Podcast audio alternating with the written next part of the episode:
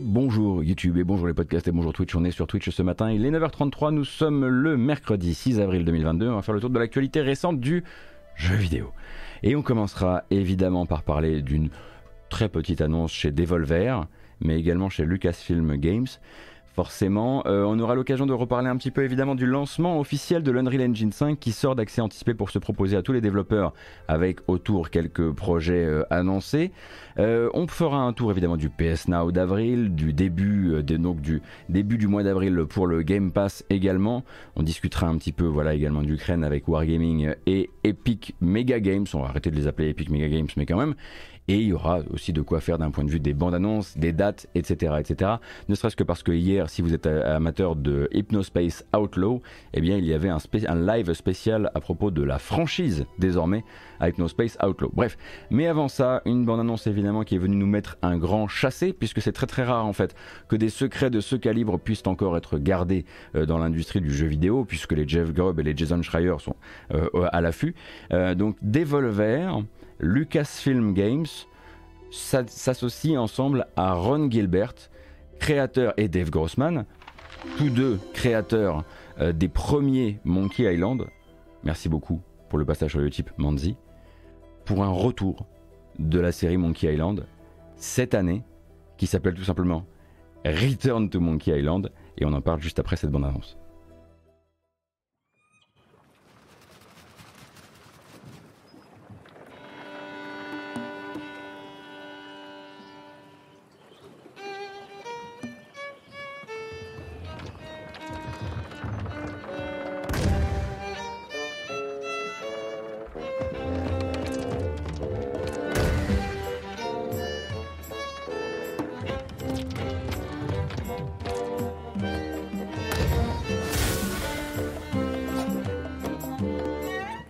bande annonce. told me he'd never make another Monkey Island unless.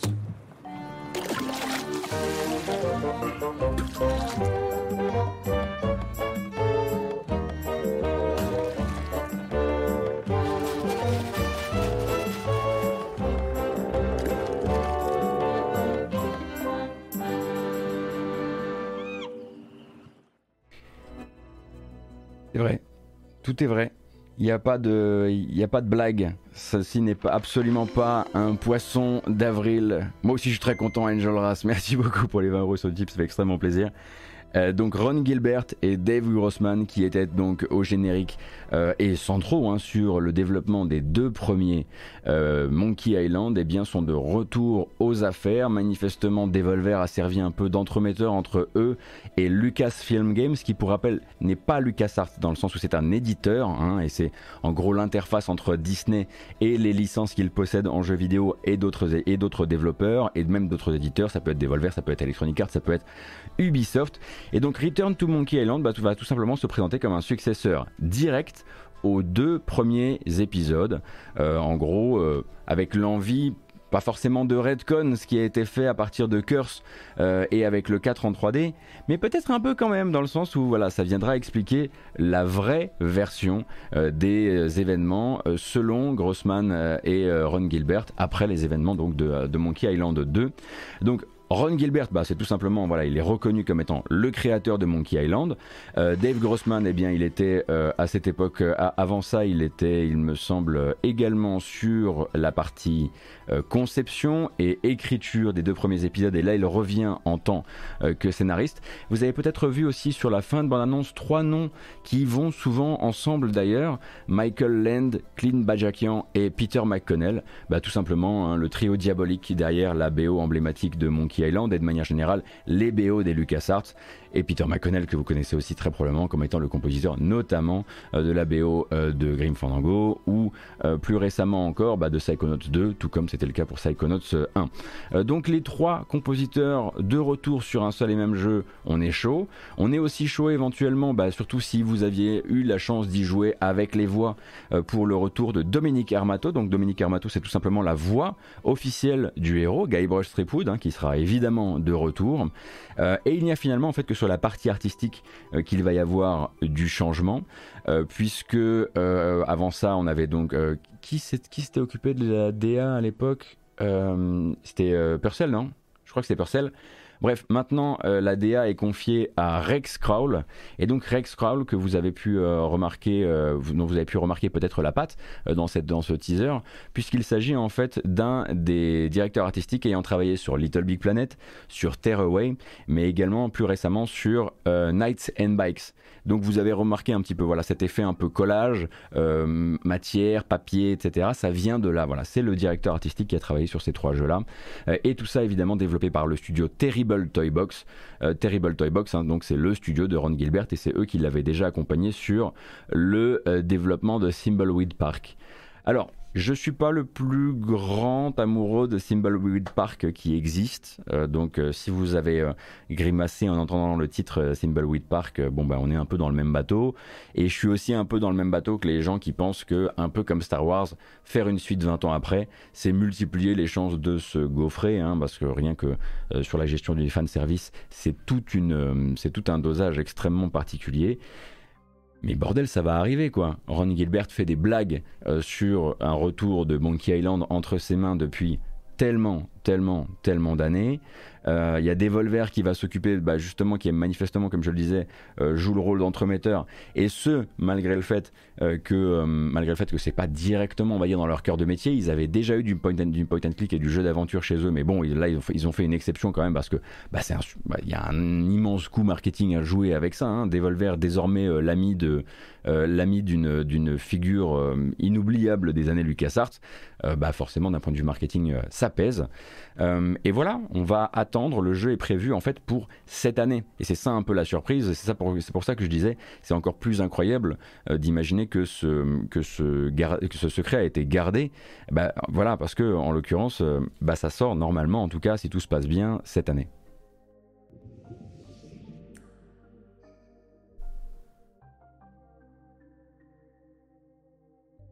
Gilbert a affirmé qu'il respectera le lore de, euh, Monkey Island 3 sur cette suite. D'accord, ok.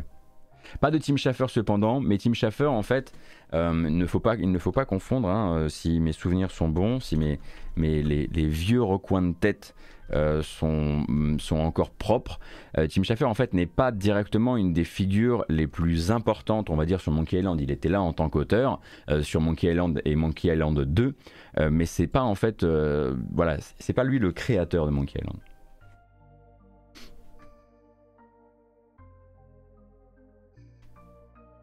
Et en espérant évidemment que ce soit un peu mieux que les Chevaliers de Baphomet 5. Et quand tu dis ça, Candiru, tu parles évidemment à mon cœur.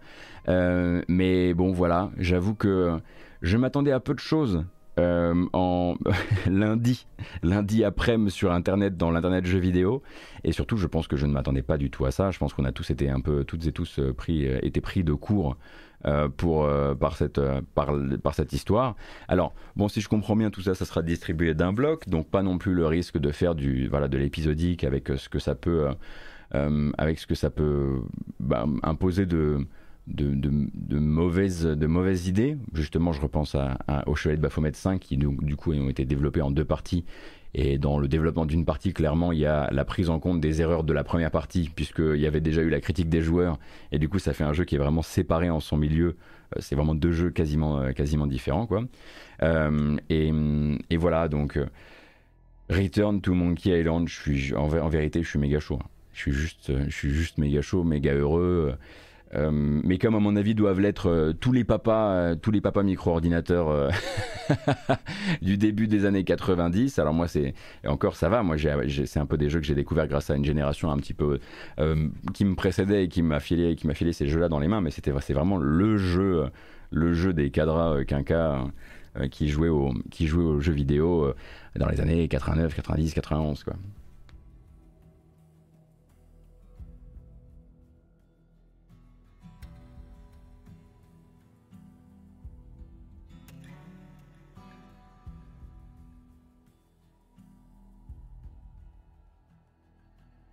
J'ai l'impression que le chat est plutôt, euh, est plutôt optimiste, euh, malgré, euh, bon, bah, malgré les, risques, mais les risques, il y en a à chaque fois. Comme vous le dites aussi sur le chat, oui, mais regarde, Mad Max est revenu et avec brio, c'est vrai, Mad Max est revenu avec brio, dans les mains de son créateur original en plus. Donc oui, je suis complètement d'accord avec vous. et j'ai aussi envie d'être optimiste et j'ai j'espère vraiment que. Bah, après, c'est Ron Gilbert, donc je sais que c'est très probablement quelque chose qu'il a, qu'il a dû couver un certain nombre de fois. C'est quelque chose qu'il a dû écrire et réécrire. Euh, euh, un certain nombre de fois euh, et, en fait il faut surtout éviter enfin faut, faut, surtout c'est vrai que The Cave c'était bien c'est vrai que The Cave c'était bien autre jeu de Ron Gilbert c'était vraiment très bien en fait ce qui me fait j'ai juste peur mais j'ai peur du côté boomer en fait. C'est con à dire, mais c'est ça quoi. Euh, les comebacks euh, qui vont, parce que forcément Monkey Island faisait aussi des références, enfin faisait du quatrième mur et faisait des références à la, à la vraie vie, etc faut voir comment vous faites ce genre de référence. C'est très facile de tomber justement bah, dans les classiques, euh, de faire blague NFT, blague machin, blague truc, blague Devolver quelque part. Est-ce que les blagues Devolver sont les blagues Monkey Island? Est-ce que, est-ce voilà, il, faudra, il faut espérer que Gilbert ait encore le, feu sacré euh, sur ces, questions-là. Voilà. Quant à une VF euh, de, légende, je ne me fais absolument aucun souci vu les récentes VF. Devolver. C'est toujours mieux avec une bonne VF.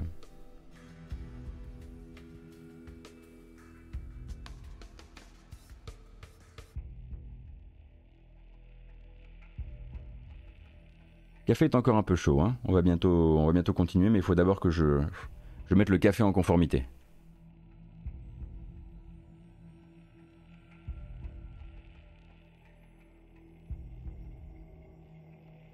Ah, Naiden, c'est pas vraiment ça. Hein. C'est juste que je pense. En plus, je pense vraiment que Devolver sera pas du tout un éditeur qui sera. Euh, comment dire Hands-on, comme ils disent dans les, dans les articles de presse. Donc euh, voilà, qui prendra pas trop de contrôle euh, sur le développement. Mais on peut vite se retrouver à baigner ensemble dans des discussions. Enfin voilà, entre, entre Devolver, Lucasfilm Games et et euh, comment dire et, et, euh, Terrible Toy Box et se dire hey il faudrait quand même que ce soit un peu rajeuni il faudrait que la jeune génération s'y retrouve sans forcément se faire voilà voler son voler son écriture voler sa plume et, tout ça quoi Enfin voilà. Et donc ça c'est pour Return to Monkey Island. Ça me fait très bizarre de le prononcer, mais voilà, on va passer à la suite parce que je pourrais juste, euh, comment dire, tourner comme ça en boucle sur le même sujet euh, indéfiniment. Et donc hier, c'était euh, également, un, enfin c'était également le, un grand moment de communication pour Epic, Epic Games, euh, qui avait organisé donc un gros gros live d'une quarantaine de minutes, un truc comme ça, tout dédié donc à son Unreal Engine 5 et donc son Unreal Engine 5 qui quitte sa phase d'accès anticipé. Grosso modo, depuis février 2021, l'Unreal Engine 5, la, la, nouvelle évolution du moteur extrêmement répandu, vous le savez, produit par Epic euh, était déjà en essai chez un certain nombre de studios. Hein. Euh, ils n'ont pas attendu du la 1.0 pour commencer à communiquer. On a plusieurs euh, studios PlayStation qui travaillent dessus, hein, notamment voilà Haven, le studio de Jade Raymond est sur Unreal Engine 5. C'est également le cas de Firesprite. Une grande partie des studios Xbox, hein, par exemple The Coalition, et on reparlera de The Coalition tout à l'heure. on a Dragon Quest 12 qui est développé sur, sous Unreal Engine 5. Le prochain The Witcher de chez CD Projekt, même s'il est vraiment pas encore entré en prod, a déjà annoncé qu'il tournerait sur Unreal Engine 5. Bref, les ambassadeurs ne manquaient pas. Euh, ce qu'il manquait en revanche, c'était une disponibilité pour tout le monde et ce, euh, sans forcément, voilà, euh, enfin sans forcément rentrer dans un programme de bêta, vous faire aider par par les équipes d'Epic qui sont en train de de, comment dire de débugger tout ça. Et puis bah forcément, bah ils ont pris le temps de communiquer, de recommuniquer parce que nous on avait quand même déjà vu ça l'an dernier sur les nouveaux modules un petit peu révolutionnaires d'Unreal Engine 5. Euh, qui sont donc d'un côté vous avez l'humaine pour la l'humaine pour la partie euh, éclairage et le fameux nanite euh, qui permet bon de, voilà de faire des de faire de, de la modélisation 3D à partir de photogrammétrie avec avec une, une, adaptation du niveau de détail si mes souvenirs sont bons. Je crois que c'était ça nanite mais bon je suis pas technicien donc je vais éviter de, de trop trop m'étendre. Et puis bien sûr de ça en plus en plus de, en plus de ça, Bien sûr de ça en plus. En plus de ça, bien sûr, on l'a refait dans le bon sens. Eh bien, les dernières euh, technologies euh, qu'ils ont euh, rachetées, qu'ils ont ramenées dans leur cheptel, comme c'est le cas par exemple pour les fameux méta-humains qu'on avait vu mis en pratique il y a quelques mois. Eh bien, tout ça, voilà, passe donc dans la publication officielle du, on va dire, de la version 1.0 du moteur, même si j'ai pas le, pas le détail exact. Et le groupe de Tim Sweeney a du coup décidé également de fournir un peu de, un peu de contenu supplémentaire pour, cette, pour, cette, pour ce lancement et puis pour faire parler un peu du jeu. ce qui passe du jeu, du moteur, pardon, ce qui passe notamment par Lyra. Et Lyra, c'est une sorte de jeu, on va dire, de cap pratique, un jeu multijoueur didacticiel qui va servir en fait de ressource d'apprentissage pour que les développeurs justement apprennent à manipuler Lumen, Nanit et les autres et les autres nouveaux modules. Euh, et donc Lyra, vous avez pu voir euh, durant le live, euh, durant le live d'Epic, plein d'images de ce qui ressemble grosso modo à un Fortnite sans la DA. attendez, je vais vous montrer ça.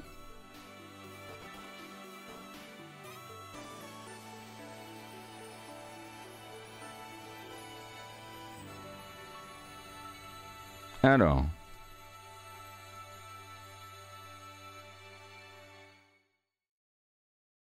Voilà, donc là il faisait une petite démonstration de l'IRA qui en gros a une, euh, à une euh, direction artistique tout ce qu'il y a de plus euh, tout ce qu'il y a de plus lisse et inintéressant le but c'est vraiment pas ça. Le but c'est voilà on va vous mettre un jeu avec déjà tout un look and feel avec déjà les 3C donc le, feeling le feeling manette en main et contrôle en main.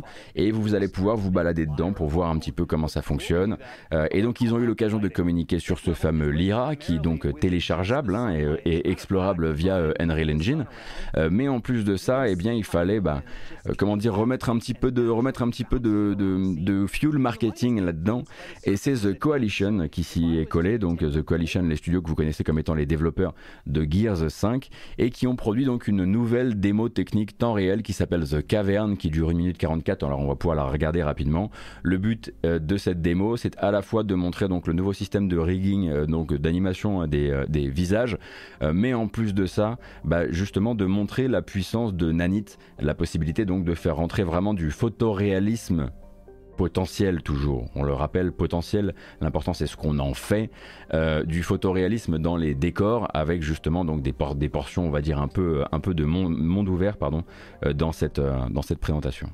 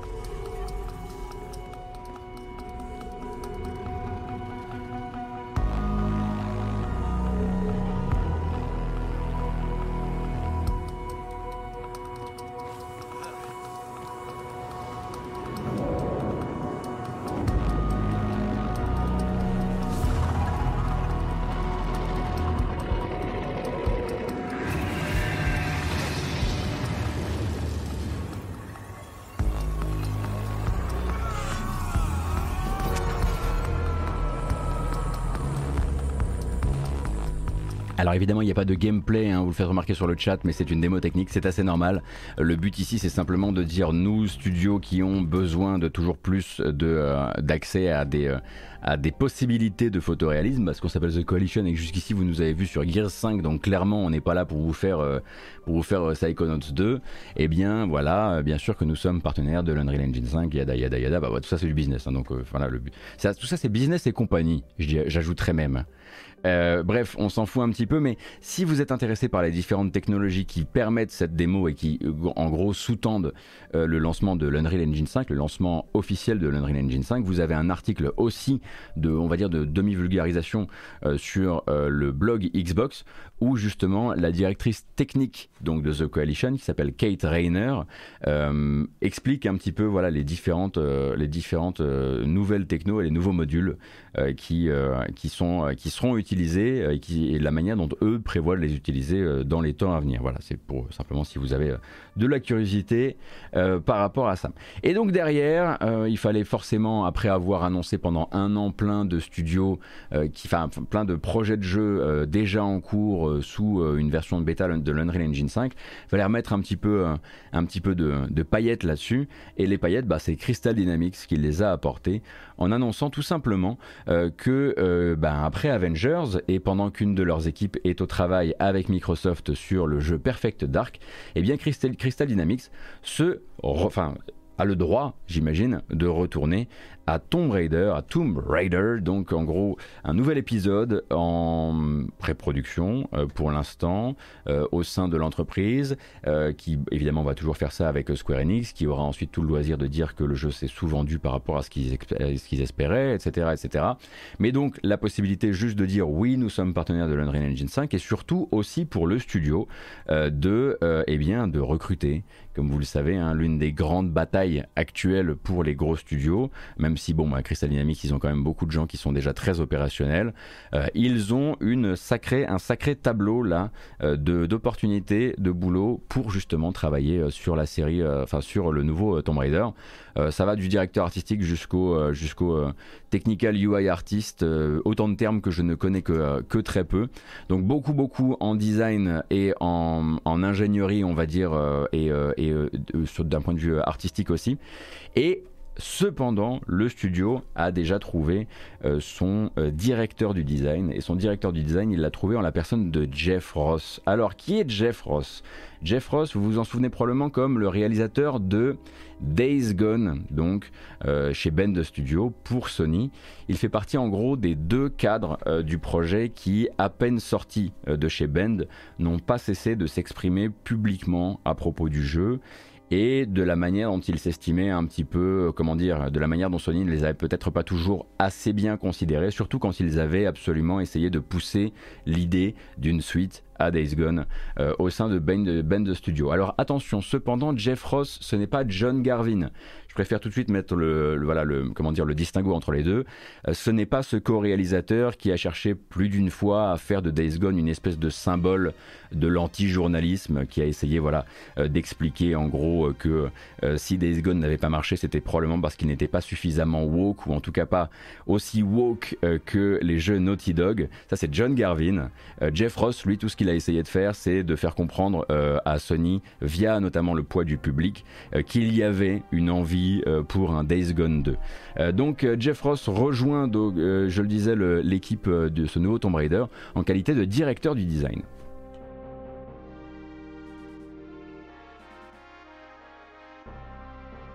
Et on met complètement cette, news dans la catégorie annonce de recrutement avec le Splinter Cell d'Ubisoft, avec le projet 007 de IO Interactive. Exactement.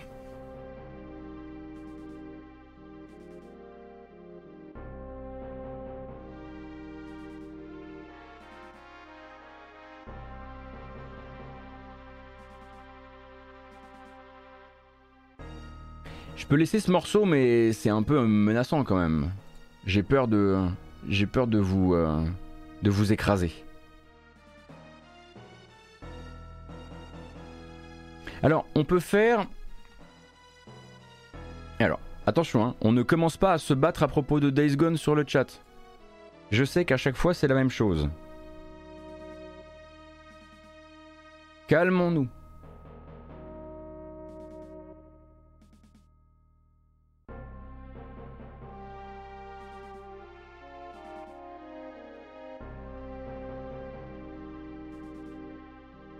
Bon, avant de passer sur le reste des news qui sont un peu plus verbeuses et on va dire un petit peu plus euh, tournées euh, vers euh, l'industrie en elle-même, j'aimerais faire le point sur deux tombées d'embargo récentes et peut-être du coup rajouter un petit peu d'informations par rapport à ce qu'on s'était dit durant la, journée de lundi et où on faisait justement l'agenda des sorties de la semaine. On va commencer par celui-ci là. Euh, parce que bon, bah, Square Enix nous a encore, euh, gratifié d'un portage à l'emporte-pièce et il faut évidemment qu'on en parle. Hmm.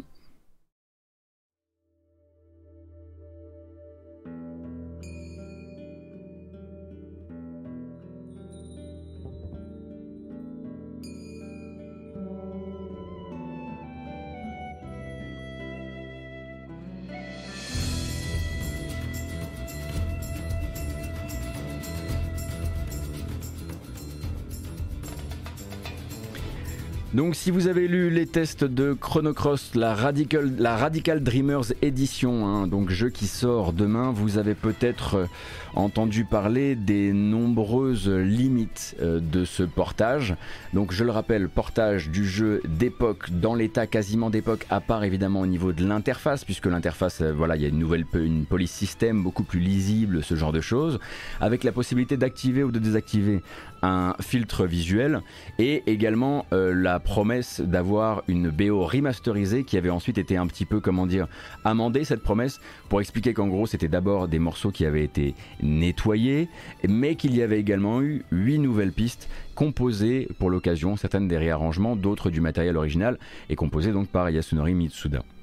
Et donc euh, les tests qui sont sortis hier font malheureusement état d'un jeu qui sur les machines de maintenant, alors qu'il s'agit d'un jeu d'il y a 20 ans, a des problèmes de performance. On parle de problèmes de performance aussi bien sur Switch que sur les machines de salon comme par exemple la PS4 et des baisses de framerate durant les combats, chose qui semble complètement délirante en 2022 et pourtant Square Enix n'a pas réussi à assurer en tout cas pour la version de lancement. Donc j'aurais quand même tendance à vous inviter au moins à faire attention et à attendre quelques patchs. Voilà, quelques patchs parce que pour l'instant le jeu a des chutes de framerate en plus du fait que voilà, une bonne partie quand même euh, de euh, la, communauté, la communauté des gens qui ont pu tester le jeu en avance s'accorde à dire que ce filtre visuel a pour... Euh, j'ai l'impression que c'était un peu genre pour 30% de bons résultats, 70% de résultats où c'est vraiment pas à la hauteur. Alors il faut faire attention parce qu'en plus de ça, euh, en plus de ces soucis de performance, ça qui pourra, ce sont des choses qui pourront être changées avec des patchs qui pourront être améliorés, mais du coup qui nous prouvent encore à quel point en fait Square Enix, grosso modo, s'en tamponne un petit peu hein, de Chrono Cross. Euh, eh bien, il faudra, il faudra savoir que cette fameuse bande originale remasterisée c'est quand même une belle douille également, puisque le, la bande originale du jeu en jeu reste la même. Alors ça, on le savait, hein, on savait qu'il y avait, on va dire, 95% des morceaux qui restaient les mêmes, avec leur version juste nettoyée, donc des, des fichiers en meilleure qualité. Mais les fameux 8 nouveaux morceaux qui ont été ajoutés au jeu, en fait, n'ont pas du tout été ajoutés au jeu. Ils ont été ajoutés à un jukebox auquel on accède par les menus du jeu. C'est-à-dire que dans le, dans le, filage du jeu, vous n'entendrez pas ces nouveaux morceaux. Ils n'ont pas été mis comme le nouveau générique de cette version. Ils n'ont pas été ajoutés à des moments clés du jeu. C'est simplement, bah, c'est comme si on vous avait donné un CD, 8 euh, titres, à côté du jeu, mais euh, accessible via les menus. Donc la BO remasterisée du début de communication de Square Enix, c'est de la grosse pipe. Pardon de le dire comme ça. Euh, donc c'est voilà, c'est mieux quand on le dit, hein, puisque bon, Square Enix ont quand même l'habitude hein, de, voilà, et puis surtout là sur, sur le début de l'année 2022, ça n'arrête pas, c'est douille sur douille. Euh, et ben en fait, pour l'instant, le seul truc où on les a vus euh, bien en place depuis le début de l'année, c'est Triangle Strategy en fait. sinon, à chaque fois qu'un truc est sorti, ça a été, il y a eu, il s'est passé, il s'est passé un sale truc autour quoi. Donc renseignez-vous auprès des gens qui auraient acheté le jeu, euh, auprès des gens qui surveilleront peut-être l'arrivée de nouveaux patchs. J'imagine que s'il y a des améliorations d'un point de vue des performances, euh, vous, euh, vous serez prévenu. Cependant, sachez que bah, quand même, vous allez pouvoir voir des lives de gens où en fait ça ne va pas ramer. C'est juste qu'en fait, a priori, ça ne rame pas durant les phases d'exploration qui ont l'air très très clean que durant certaines phases, enfin durant les combats, ça semble être euh, monnaie courante si j'ai euh, si j'ai tout bien compris. Et donc le deuxième duquel on devait reparler parce qu'on s'était quand même laissé on s'était laissé euh, lundi matin sur quand même une sorte de cliffhanger un peu bizarre. Eh bien, c'est celui-ci qui sort, lui aussi, qui est sorti hier, Lego Star Wars de Skywalker Saga. La force est puissante dans ma famille. Mon père, là, je l'ai. Et ma sœur, là. Leia Luc. J'ai besoin que quelqu'un m'explique ma place dans tout ça.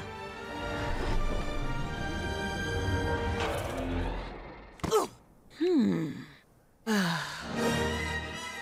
Donc bah, justement c'est pour parler un petit peu de version française hein, que je voulais euh, voilà, reparler de Skywalker Saga qui est sorti hier. Alors les tests sont sortis, euh, il y a des sites plus emballés que d'autres sur la proposition. Beaucoup malheureusement déplorent une disparition progressive euh, des meilleurs gags au profit de peut-être un petit peu plus de sérieux dans la manière de, de dépeindre les différentes trilogies. à côté de ça donc la fameuse VF, on en avait parlé lundi, cette VF qui manifestement n'était pas entre les mains des journalistes qui testait le jeu sur Switch, qui avait reçu donc une version ne proposant que la VOST euh, avec des sous-titres dans plein de langues différentes, mais pas du coup de VF intégrale, euh, ce qui venait clasher avec les différentes bandes annonces qui parlaient, bah, qui nous permettaient d'entendre justement les, voix françaises. Alors depuis, euh, ça a été un peu explicité. Simplement, les journalistes Switch allaient recevoir un patch quelques jours plus tard, mais ils n'en avaient pas été prévenus. Donc le jeu est bel et bien proposé avec une VF intégrale. voilà, on a le, le fameux de l'histoire. D'habitude ces cas-là, les journalistes sont quand même prévenus. On leur dit alors, pour info, euh, la version française arrivera plus tard. Mais là, les gens se demandaient s'il n'y avait pas une mauvaise surprise à prévoir du côté de la version Switch. Euh, et désormais, voilà, on sait que euh, ce n'est pas le cas. Et puisqu'on est justement dans les questions de VF, sachez également que voilà, l'apport principal, et j'oublie à chaque fois de le dire alors que c'est le plus important, mais l'apport principal de la Chrono Cross Radical Dreamers édition, bah, c'est la première VF officielle de Chrono Cross.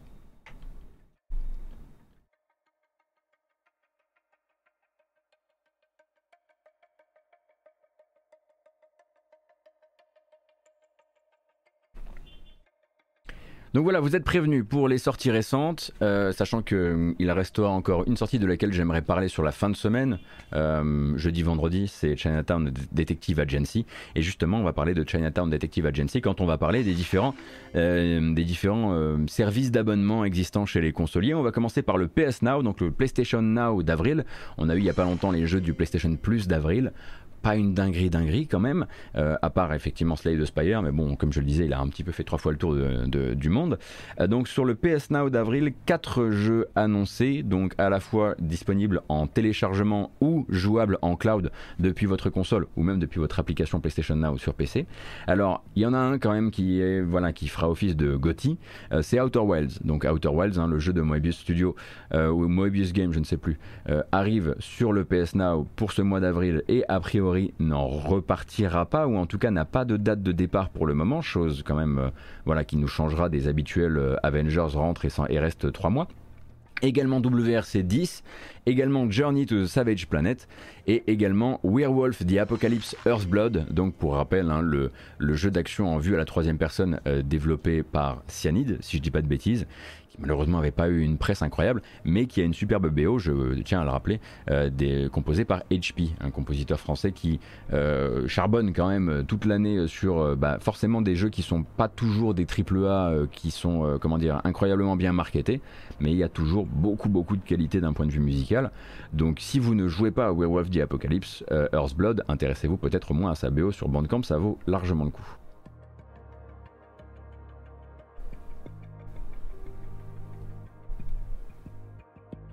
Merci beaucoup Mascas, merci beaucoup Tonio, merci beaucoup Nitrate pour le soutien, merci Eddie Malou également pour le soutien, Carotte, ainsi que Kios, ça fait très plaisir. Est-ce qu'il est possible d'acheter un DLC pour un jeu dans le PS Now? Je demande pour Outer Wilds. Ah ouais, je ne pense pas. Je ne pense pas. Donc ça c'est pour le PS Now, quand même Outer Wilds belle prise comme à chaque fois, hein, ça voilà. En attendant évidemment euh, la réforme, on rappelle, du PS Now et du PS Plus pour devenir le PS, le PS Now euh, on va dire basique, extra et premium, essential pardon, extra et premium. Donc ça, ça sera uniquement à partir de juin. Jusqu'à juin, les deux services sont complètement séparés ensuite le PS Now disparaîtra au profit de ce système à 3 tiers euh, sur le PlayStation Plus. Et donc, euh, on va parler également des nouveaux jeux du Game Pass, donc les jeux à sortir sur le Game Pass de Microsoft pour le début du mois d'avril. Eh bien les voici. Alors comme d'habitude, hein, on, est sur, le visuel officiel du blog post officiel de Microsoft. Euh, alors dans l'ordre, Cricket 22. Tout le monde joue à Cricket 22. Eh bien Cricket 22 arrivera sur les clouds, sur les, Game Pass cloud et console. Enfin, il est arrivé en même temps euh, que MLB The Show 2022, qui est lui également sorti, enfin pardon, 22, qui est sorti hier, euh, à sa sortie jeudi, Chinatown Detective Agency, euh, ce fameux jeu d'enquête inspiré notamment par euh, Carmen Sandiego avec de la recherche à la fois dans le jeu mais en dehors du jeu, donc des questions aussi parfois de culture générale, etc. qui vous, qui feront utiliser Google. Eh bien, ça arrive justement sans frais supplémentaires dans le Game Pass demain. C'est également le cas pour demain toujours. Hein, je fais je les choses dans l'ordre des dates pour Dragon Age 2 en version cloud, pour Plan vs Zombies Garden Warfare en version cloud, pour Star Wars Squadrons en version cloud, bref, Electronic Arts toujours avec son EA Play qui rajoute dans l'offre cloud, les donjons de Nullbuck, l'amulette du désordre qui arrive sur PC le 12 avril, sur le, Game Pass PC uniquement, euh, Life is Strange True Colors, euh, lui sur tous les Game Pass le 12 avril, le voici, hein, c'est le dernier Life is Strange, ça fait vraiment pas longtemps qu'il est sorti, mais vous le savez, Square Enix et Microsoft sont à la colle de manière à faire vite entrer euh, les jeux, qu'ils soient des succès ou non, ça on ne sait pas encore euh, dans le programme de Microsoft. Et puis Lost in Random. Ce qui est plutôt du coup une bonne nouvelle puisque ce jeu donc qui fait partie des EA Originals de chez Electronic Arts, euh, développé par les gens qui ont notamment fait Stick It to the Man et, et Flipping Death, euh, qui est sorti en fin d'année dernière mais qui n'a pas fait grand bruit. C'est peut-être l'occasion effectivement de découvrir un chouette jeu. Alors il n'est pas incroyable dans toutes ses mécaniques et il est probablement un petit peu trop long pour son propre bien, mais sa BO défonce et sa DA aussi. Euh, donc j'aurais tendance à dire si vous avez du temps et que vous voulez l'accorder à Lost in Random, ça peut valoir le coup.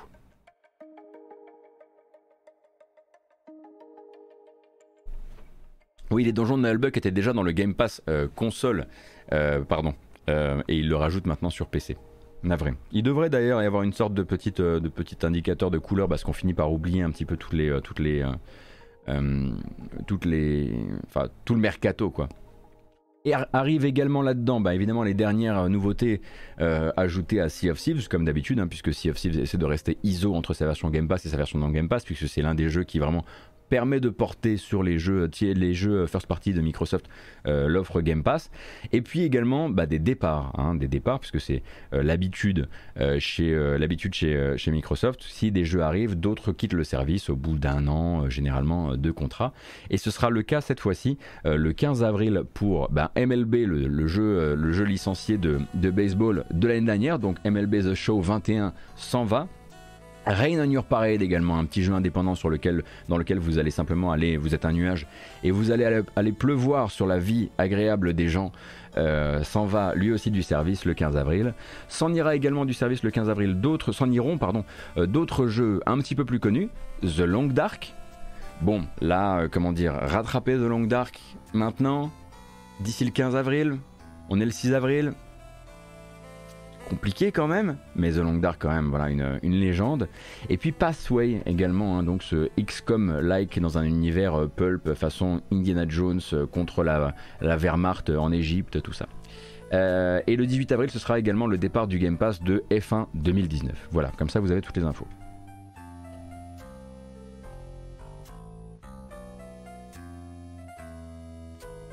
Avec une super BO, Pathway, carrément. The Long Dark aussi d'ailleurs.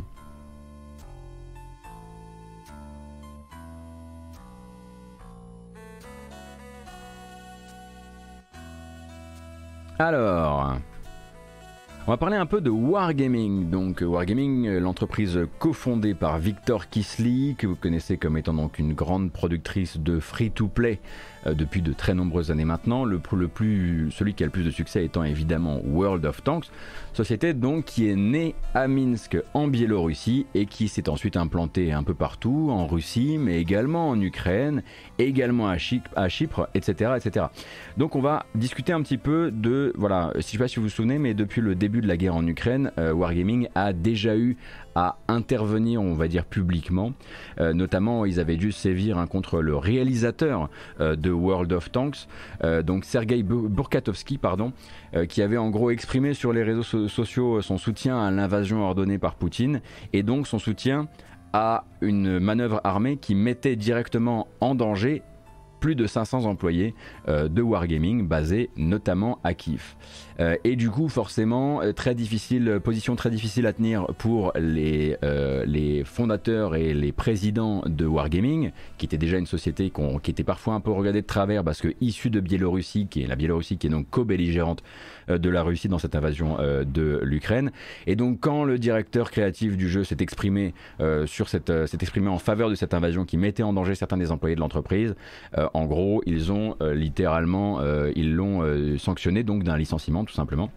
Et lundi, on a appris que l'entreprise passait directement de la première vitesse à la quatrième, puisque, et ce, sans donner, les, sans donner de raisons politiques, et on reviendra là-dessus, Wargaming a décidé de couper entièrement les ponts avec la Russie et avec la Biélorussie, de, un pays duquel ils viennent à la base. Donc pas d'un point de vue euh, commercial, hein, on reparlera de la partie commerciale de ces jeux-là, euh, même si en fait ils coupent aussi les ponts d'une autre manière, mais en fait ils vont, c'est carrément d'un point de vue industriel en fait, ils déménagent, ils quittent la ville de Minsk, quartier général historique de l'entreprise, les locaux sont en train d'être vidés, tout comme ceux d'une filiale à Moscou, donc avec, déménagement pour les employés qu'ils désirent, mais aussi de très gros manifestement packs financiers euh, prévus pour, les pour les gens qui préféreraient en fait rester sur place et du coup qui seraient mis au chômage. Donc en fait, l'entreprise a confirmé que cette décision avait été prise à l'issue de ce qu'ils appellent un examen stratégique de leurs activités commerciales dans le monde entier. Et le porte-parole de l'entreprise a également eu un mot direct pour celles et ceux qui pourraient y voir une manière détournée de déclencher un grand plan de, dégraissage au sein de l'entreprise, euh, voire de délocalisation. Euh, en gros, un plan dont les vertus seraient économiques pour l'entreprise. Et là, je vais le citer. La société ne tirera aucun profit de ce processus, que ce soit aujourd'hui ou à l'avenir. Au contraire, nous nous attendons à subir des pertes financières importantes liées à cette décision. Nous fournirons autant d'indemnités de départ et de soutien financier que possible aux personnes affectées par ces changements tout en se disant évidemment confiants dans l'avenir et dans, ce choix qu'ils font hein, en leur âme et conscience.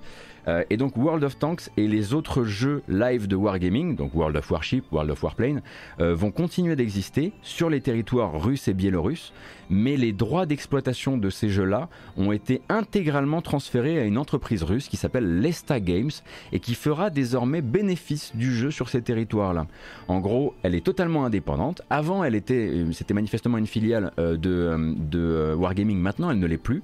Et en fait, ils ne profiteront plus Wargaming des ventes, en tout cas des ventes de microtransactions de ces, de ces jeux-là sur les territoires russes et biélorusses. C'est une autre entreprise euh, qu'ils ont laissé euh, profiter, euh, qu'ils laissent profiter de tout ça directement sur le plaisir. Sur le plaisir, sur le pays, le plaisir, tu parles.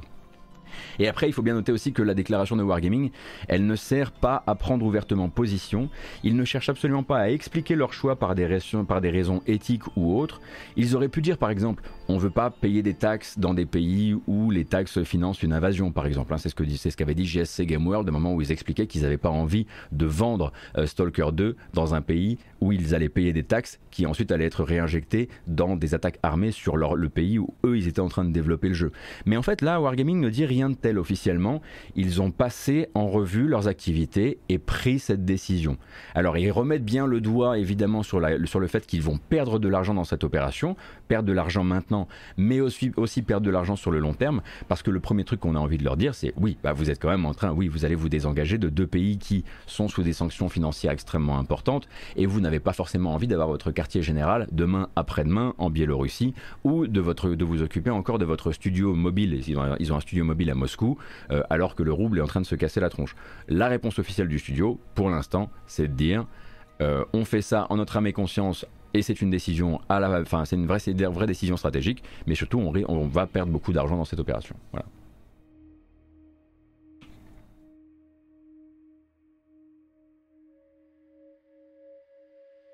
Et en fait, j'avoue que j'ai été surpris de découvrir qu'il transférait vraiment les droits d'exploitation à une autre entreprise indépendante, et dans laquelle évidemment on imagine que les patrons n'ont pas de, pas billes, euh, pour l'exploitation de World of Tanks, euh, notamment sur la Russie, euh, puisque c'est quand même la Biélorussie et la Russie sont des marchés quand même d'importance hein, pour, Wargaming, qui pour rappel est développeur et éditeur de ces jeux-là.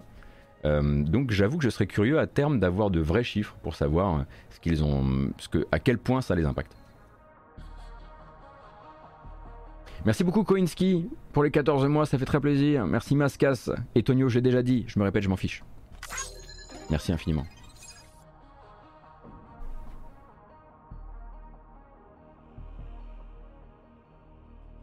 Et donc on parle justement euh, de l'Ukraine, donc euh, on avait parlé de l'opération donc euh, un peu spéciale humanitaire, on va dire lancée par Epic qui, pour rappel, avait, laissé, on va dire, on va pas, va pas dire faire coïncider, on va dire laisser coïncider, parce que s'ils auraient pu faire, en fait, c'est de ne pas laisser ces dates coïncider.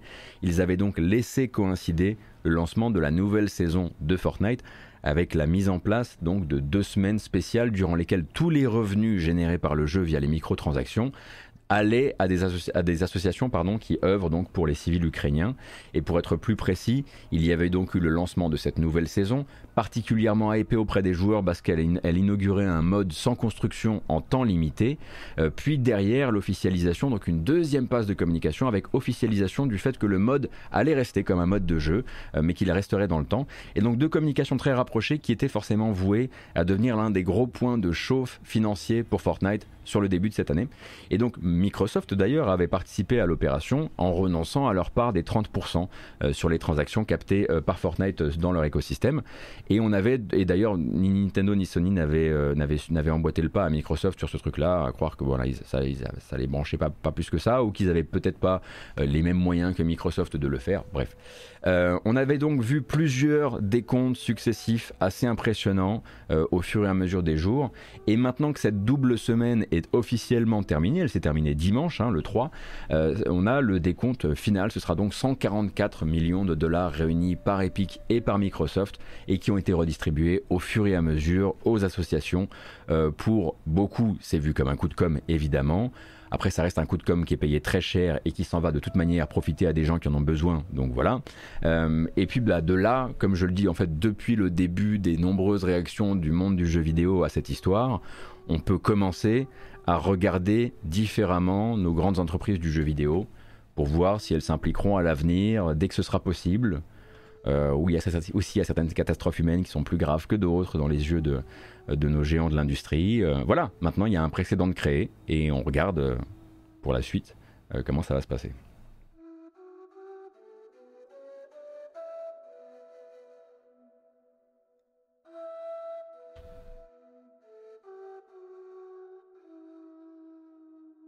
Alors Boss tu dis le gagnant de l'euro million a tout reversé à une association pour la lutte contre l'environnement d'ailleurs. Pour l'environnement? Pour l'environnement, c'est mieux, non? Genre, il a pas filé son blé à Lex Luthor. Ah, tu m'as fait peur. La lutte contre l'environnement. C'est un projet.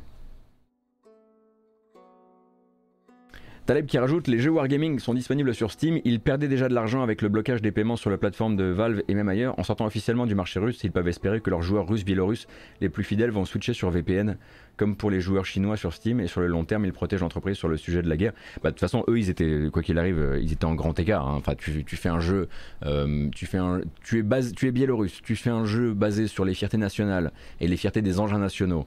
Euh, tu veux pas faire de politique, mais tu fais quand même ce jeu-là. tu te retrouves avec ton directeur créatif qui fait cette sortie-là. Oui, quoi qu'il arrive, on l'avait déjà dit, ils étaient assis sur une petite, ils étaient assis sur une petite poudrière médiatique potentielle, c'est sûr. cependant, c'était des, c'était, oui, alors il y a les blocages pour les développeurs, pour les développeurs russes et biélorusses. Euh, maintenant, euh, pour rappel, euh, ces blocages-là, en tout cas pour la pour la, c'est le cas pour les développeurs ukrainiens malheureusement aussi. je ne sais pas si la fameuse histoire qui consistait à dire que ces développeurs avaient juste de, nouveaux justificatifs à présenter valait aussi bien pour les Ukrainiens que pour les Russes et pour les Biélorusses, ou si vraiment Steam avait bloqué bloqué tout ce qui était, tout ce qui était rémunération. Alors quand on dit bloquer les rémunérations, il faut comprendre quelque chose. Hein. On ne parle pas du fait que Steam garde l'argent et ne le, ne le, rendra pas. On parle de suspension évidemment. Tout ça c'est juste, c'est provisionné le temps de. Wargaming avait déménagé à Chypre depuis quelques temps, euh. Mais en fait, oui et non. Wargaming en fait a sa base financière à Chypre. Wargaming est arrivé à Chypre à un moment où vraiment euh, leur, euh, l'économie de l'île euh, avait besoin d'une très grosse boîte qui pourrait comment dire remettre un petit peu les experts comptables au travail, etc. Et ils sont venus profiter d'une fiscalité très très très très avantageuse pour installer leur base financière. Mais il n'y a pas de il n'y a pas ou peu de développement de wargaming, de, des jeux wargaming à Chypre. Les développements se passaient à Minsk, à Moscou pour le mobile, à Kiev, à Prague aussi, si je dis pas de bêtises. Et voilà.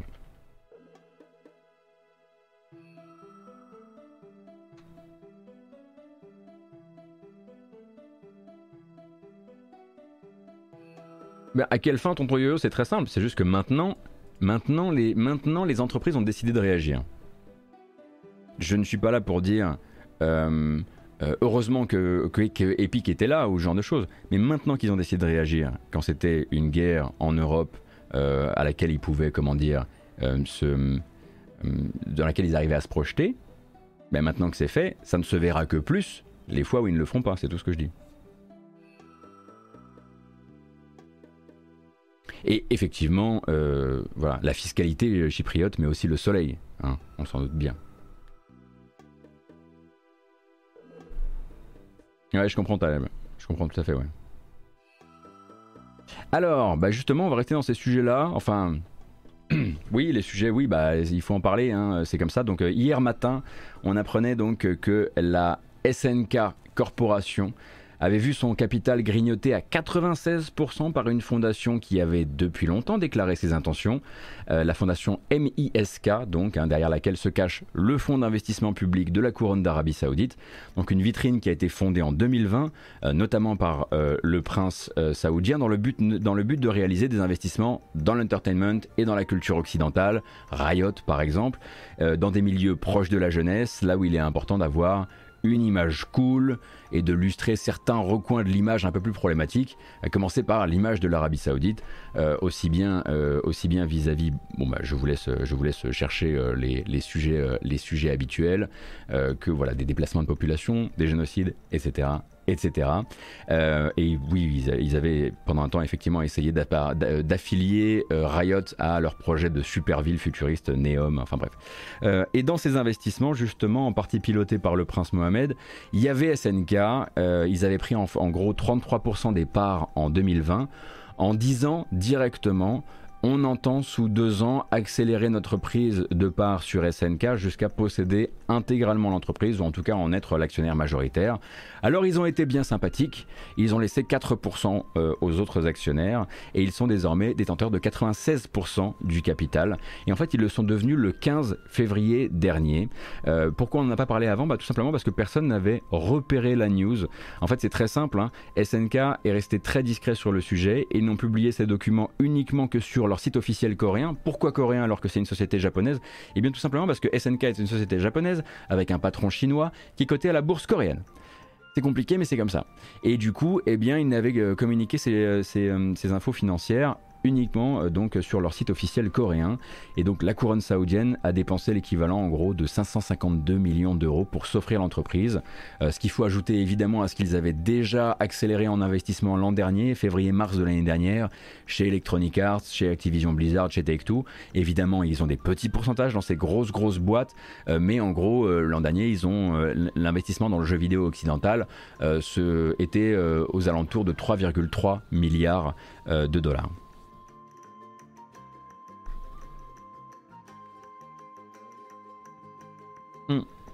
C'est quoi le projet du coup avec SNK Le projet c'est euh, alors, on, ne connaît pas les vrais projets business, mais le projet est culturel derrière. Je vous laisse vous intéresser parce que j'ai peur j'ai bien, bien peur malheureusement de vous l'expliquer euh, de manière, euh, de manière erronée. Mais intéressez-vous au soft power et comment ça fonctionne et comment, bah, justement, l'Arabie Saoudite en manipule ça depuis très très longtemps. Le but, le projet déjà pour l'Arabie Saoudite, c'est de diversifier ses investissements. Donc, d'investir dans l'entertainment et ne plus simplement investir dans le pétrole.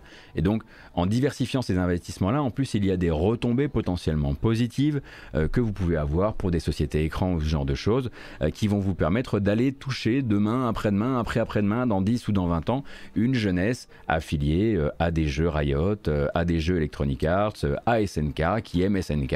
Demain, si SNK va mieux, même s'ils ne vont pas particulièrement bien, ils ont fait une mauvaise année, la dernière année était un peu moins, moins bonne, mais les précédentes étaient plutôt, on va dire, bénéficiaires. Si demain SNK annonce des grands trucs, euh, eh bien derrière, qui a, injecté l'argent, qui fournit euh, les, moyens, eh bien c'est la couronne d'Arabie Saoudite. Et ça, ça peut potentiellement intéresser, intéresser ce qui est, pour rappel, un fonds d'investissement public lié directement au gouvernement du pays. Hein.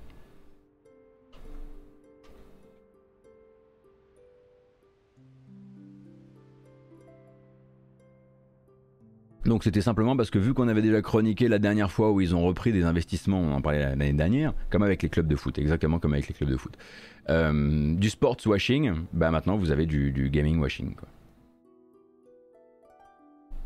Euh, et, voilà, et voilà pour les news du jour, et on va pouvoir regarder des petites bandes annonces. Alors est-ce que j'ai rien Je vérifie juste. Pourquoi je mets mon doigt comme ça sur, euh, sur le côté de ma tête? Je crois quoi Que je vais recevoir un genre de. que je vais recevoir un genre de message? Pas comme ça que ça marche, hein C'est mes news qui me, sont qui me sont soufflés au fur et à mesure. Allez, une petite bamboche.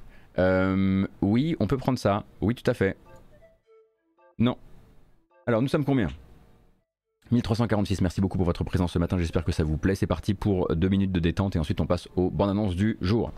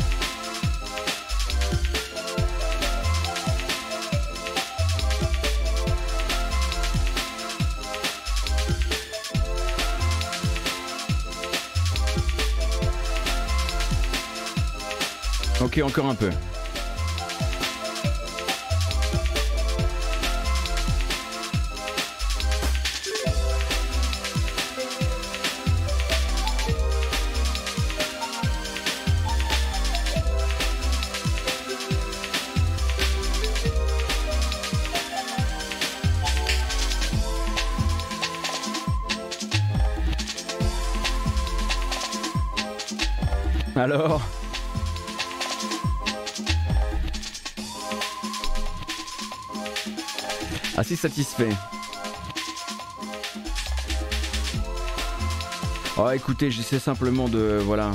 J'essaie un petit peu d'innover sur ce sujet.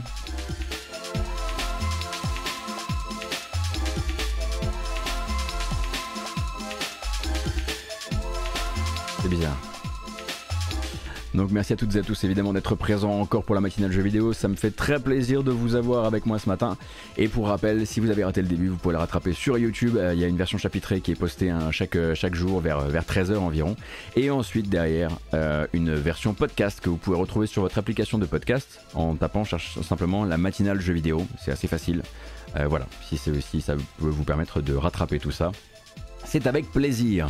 Et nous on continue, mais bon, Déjà, on va dire au revoir à Kratos.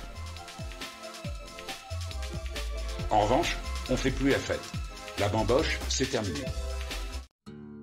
Voilà. J'ai complètement oublié. On ne peut pas partir sur les news, euh, sur les bandes annonces tout de suite, parce qu'il faut d'abord qu'on parle de Ghost Recon Breakpoint. Hier, donc, euh, Ubisoft, je la fais son filet, j'ai oublié de la, préparer. Ah voilà. Euh, hier donc, Ubisoft annonçait officiellement par le compte officiel Twitter Ghost Recon euh, l'arrêt de tous les travaux sur Ghost Recon Breakpoint. Donc le dernier épisode à date de la série, en attendant évidemment la, en attendant la sortie du, de Ghost Recon comment s'appelle-t-il Frontline, donc le Battle Royale Ghost Recon que voilà, pour l'instant peu de gens ont l'air de vouloir. Euh, donc Ghost Recon Breakpoint, une histoire assez compliquée après Wildlands hein, pour, euh, pour rappel, euh, un jeu qui avait souffert donc de l'ajout d'un certain nombre de surcouches, de surcouches on va dire venues bah, notamment de The Division ou ce genre de choses, bref du hack and slash avec des, des niveaux de rareté, des espèces de, espèces de dimensions action RPG qui ne lui allaient pas du tout et grosso modo un jeu qui a mis un temps fou à se reprendre. Et on pense toujours, vous le savez aux gens qui après la sortie ont non seulement se sont non, seulement tapé une prod ubuesque, mais une sortie difficile à vivre et qui en plus d'ailleurs vont rester dans une équipe qui va être allouée pendant 1, 2, 3 ans euh, à euh, maintenir ou sauver un jeu après sa sortie. On s'imagine le nombre de carrières qui se retrouvent contrariées, voire découragées dans ce genre de développement un peu malheureux.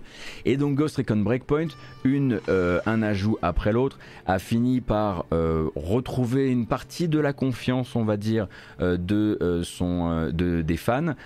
Pas tout, largement pas tout, mais une partie se sont quand même satisfaits de tous les travaux euh, on va dire, euh, de tous les travaux qui ont été apportés, de tous les efforts qui ont été apportés sur le jeu après la sortie. Il y a même eu des extensions, hein, la dernière en date qui s'appelle Homeland, je crois. Bref, je sais plus comment elle s'appelle exactement. Je pourrais tout à fait honnête, je n'y ai pas joué. Et puis la dernière fois qu'on avait entendu en parler de Ghost Recon Breakpoint, évidemment, euh, c'était comme l'écrin des premiers Motherland. Merci beaucoup. L'écrin des premiers NFT, donc les quartz d'Ubisoft. Enfin, je sais pas comment si on dit vraiment des quartz. Euh, ah non, les digits d'Ubisoft, donc les premiers euh, NFT en série limitée euh, dans un jeu vidéo Ubisoft. Il y en avait eu deux ou trois de lancés. Ghost Recon Breakpoint sur sa fin de vie, en tout cas sur sa fin de, maintien par une équipe, avait été un peu utilisé comme tube à essai pour que Ubisoft voit un petit peu l'intérêt des joueurs et évidemment aussi un peu qu'on le veuille ou non des spéculateurs sur ce genre d'objets numériques en, on à rareté rareté induite, on va dire ça comme ça, rareté induite, j'imagine. Bref, et eh bien quelques semaines après, euh, le fait, voilà, après l'annonce, euh, on va dire assez catastrophique d'Ubisoft Quartz et le fait qu'on ne parle déjà, grosso modo, en tout cas, on entend beaucoup moins parler euh, de NFT chez les gros éditeurs de jeux vidéo pour l'instant, dont Ubisoft. Et eh bien Ghost Recon Breakpoint arrête, c'est-à-dire que les serveurs restent en activité, mais euh, tout simplement, il n'y a plus d'équipe allouée soit à corriger le jeu, soit à l'améliorer, soit à ajouter du contenu. Désormais, tout travail sur Ghost Recon est un travail sur un nouveau jeu Ghost Recon à sortir. Alors, est-ce que l'équipe actuellement est déjà sur l'après euh, Breakpoint? On l'imagine tout comme on imagine que actuellement euh, Ubisoft Bucarest est en train euh, de chercher la bonne manière de faire revenir Ghost Recon Frontline, son free-to-play Battle Royale Ghost Recon, euh, dont l'annonce avait été, euh, voilà, avait quand même fait l'objet d'une levée de bouclier assez massive, l'un des trailers les plus comment dire, les plus downvotés, si on peut dire ça comme ça, des annonces récentes d'Ubisoft, même s'ils ont eu quelques revers de situation médiatiques récemment et même publics c'est même plutôt une brochette euh, à l'heure où, où on parle. Donc Breakpoint c'est terminé et il n'y aura plus de développeurs, euh, sauf peut-être j'imagine pour tout ce qui est, euh, tout ce qui est il y aura la partie maintien des serveurs et éventuellement sécurité des serveurs s'il y a besoin, mais sinon maintenant tout le monde passe à autre chose.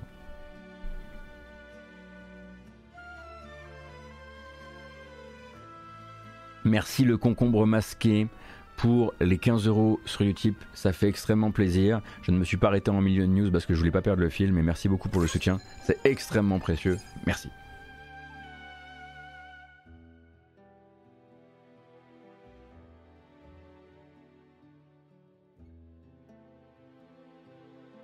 Et c'est vrai que le concombre masqué, c'est toujours un, un, très beau pseudo, oui. On est d'accord. Alors, maintenant on peut y aller. Dans les sorties prochaines, donc là c'est des bandes annonces et des dates, parfois des bandes annonces et des dates. Euh, c'est, je vous prépare, chaque matin en fait c'est préparé, euh, on va dire de manière chronologique, euh, ce qui veut dire que certaines grosses, annonces qui auraient pu être tout début de ce format se retrouvent ici parce que bah, il faut que je mette un petit peu des bandes annonces au début et à la fin, c'est pour vous tenir éveillé. Astral Ascent, donc jeu français dont on avait pu essayer la démo préparer son accès anticipé et devait euh, très bientôt entrer justement en accès anticipé. Ce sera le 12 avril avec une nouvelle bande-annonce. I've been waiting for you.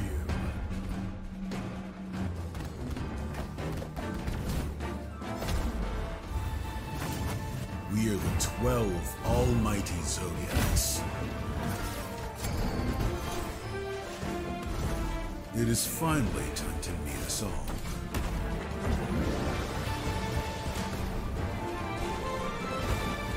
Alors Astral Ascent s'est développé par Hibernian Workshop, le studio français qui avait sorti avant ça Dark Devotion.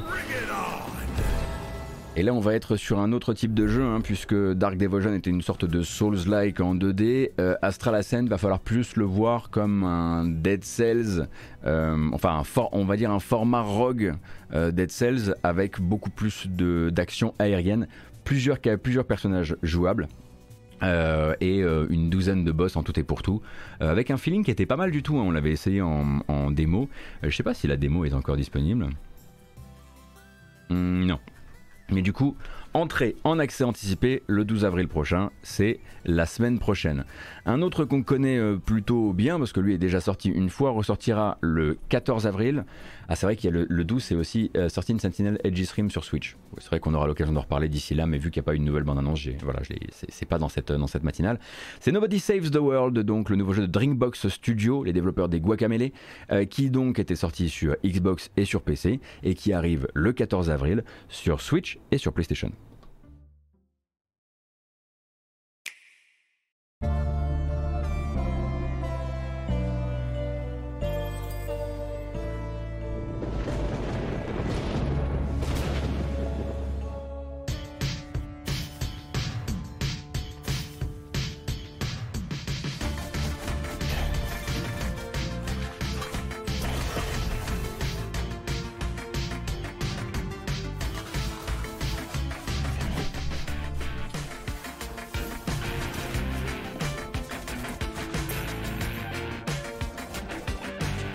Si vous aviez raté le principe du jeu, hein, ce n'est absolument pas un Isaac, hein, c'est, euh, ce n'est pas généré procéduralement, ce n'est pas un roguelite, c'est un, une stand action RPG. RPG dans le sens remplir des jauges, remplir des jauges euh, de manière assez rigolote pour faire évoluer des, mutations de votre personnage, qui peut être un rat, un magicien, un robot, un chevalier, euh, un sorcier, une momie, un cheval.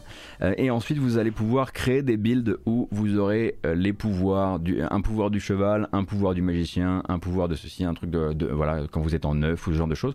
Euh, et pour créer des builds complètement pétés. Et ensuite, c'est un jeu d'action en vue du dessus dans des, dans des donjons, dans des donjons prévus à cet effet. Un peu trop long à mon sens, c'est vrai, mais à côté de ça, plutôt très sympathique, très drôle, et avec une très chouette BO signée Jim Guthrie. J'avoue que moi, ce qui m'a un petit peu, comment dire, bloqué dans mon élan, c'est que je me suis rendu compte vraiment au bout de 7 ou 8 heures de jeu que bah, j'aurais voulu l'avoir sur Switch. Et j'y avais joué via le Game Pass, et du coup j'étais un peu, un peu comme ça, et je me disais tiens, ça serait bien que si seulement je pouvais le continuer sur Switch. Alors bon, bah là j'imagine pas qu'il y aura de transfert de sauvegarde, euh, mais il y a un gros ventre mou dans la progression, je suis d'accord. Mais du coup, c'est vraiment la version Switch que j'aurais tendance à recommander pour celui-ci. Je rappelle, Nobody Saves the World arrive sur Switch et PlayStation le 14 avril. Voilà. Euh, le 21 avril, ce sera la sortie d'accès anticipé d'un jeu que vous avez probablement vu notamment sur Gamecult présenté par Nodus. Teardown, Teardown, donc la rencontre d'un jeu de destruction et de construction, je crois, puisqu'on fabrique les endroits avant les.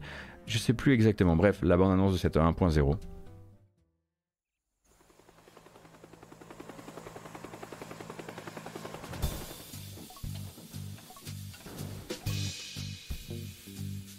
C'est plus tout péter que tout construire, on est d'accord.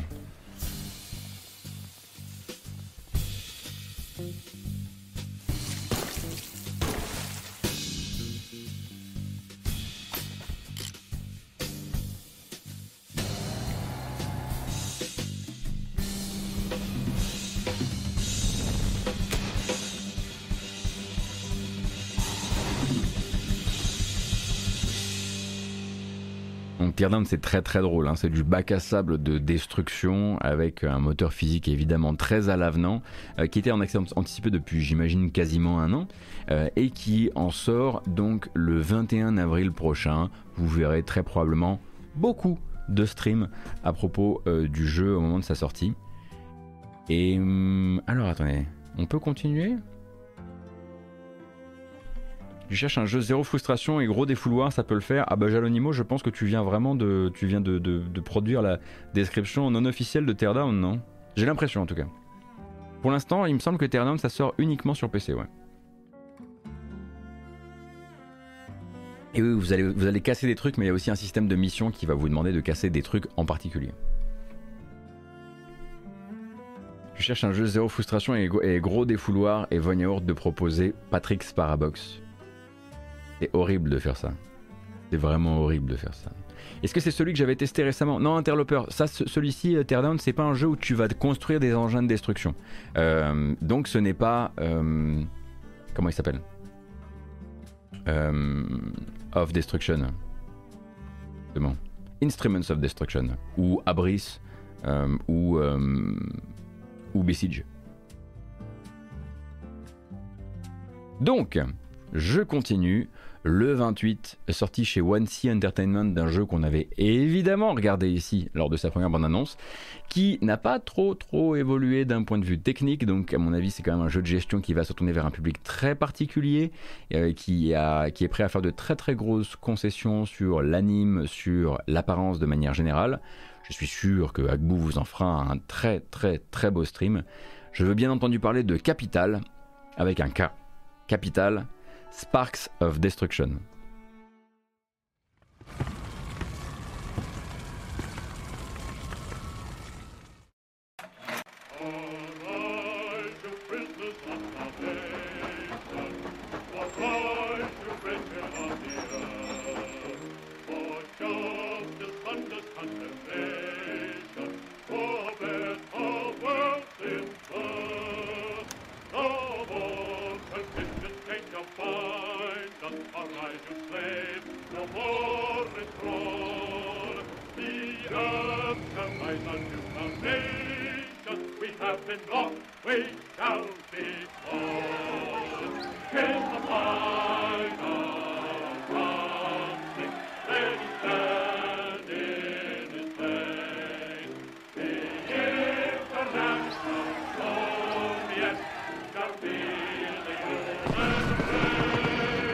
Eh oui, c'est ce genre de jeu. Hein.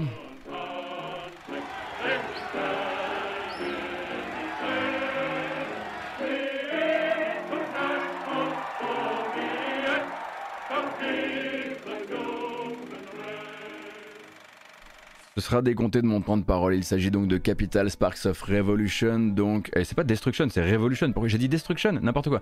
Sparks of Revolution. Euh, donc, un jeu de gestion de ville qui vous placera face à la population et face au soulèvement populaire euh, dans, une, dans donc, euh, une, une, période d'industrialisation et donc de, lutte pour les, de lutte pour les avantages, pour les, pour les, pour les privilèges, bien sûr, hein, les privilèges des, des des travailleurs. Euh, alors, il me semble effectivement que les gens qui avaient eu l'occasion d'essayer la démo n'avaient pas été transcendés par les mécaniques de jeu. À voir lors de la sortie, je le disais donc, le 28 avril.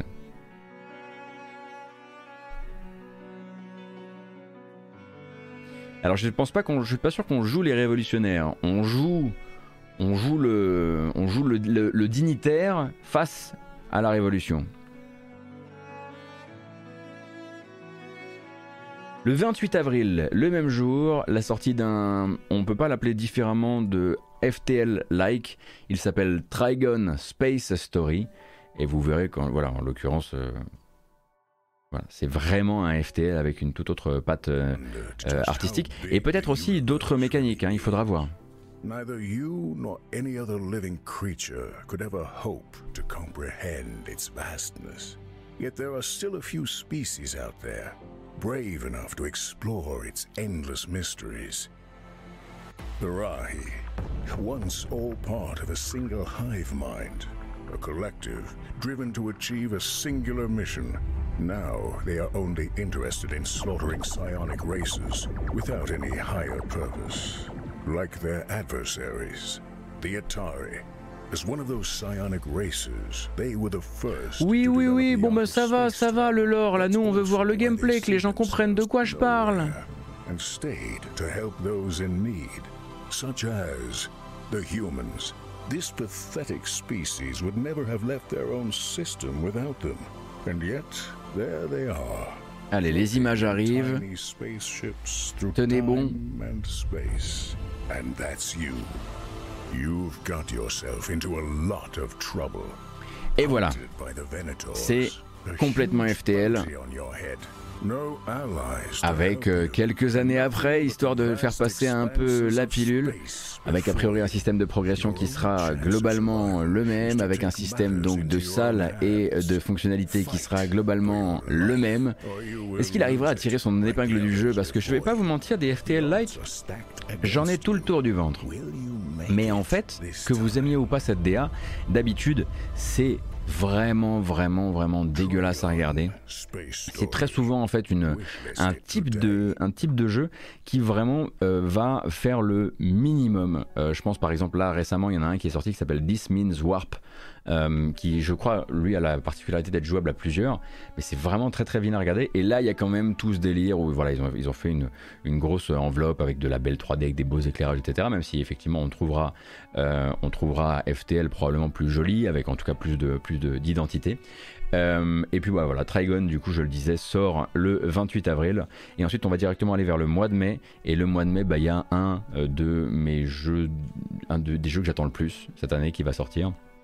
Je croise très très fort les, droits. Je croise les droits, bien sûr, pour Citizen Sleeper, qui sortira le 5 mai sur Xbox, sur Switch, sur PC. Et dans le Game Pass, let's go.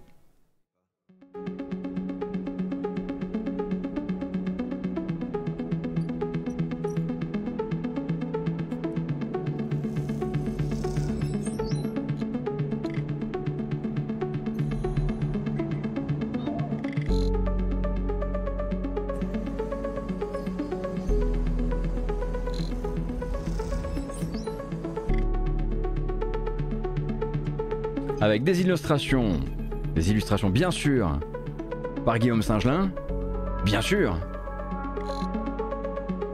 Une musique par Amos Roddy, bien sûr Amos Roddy.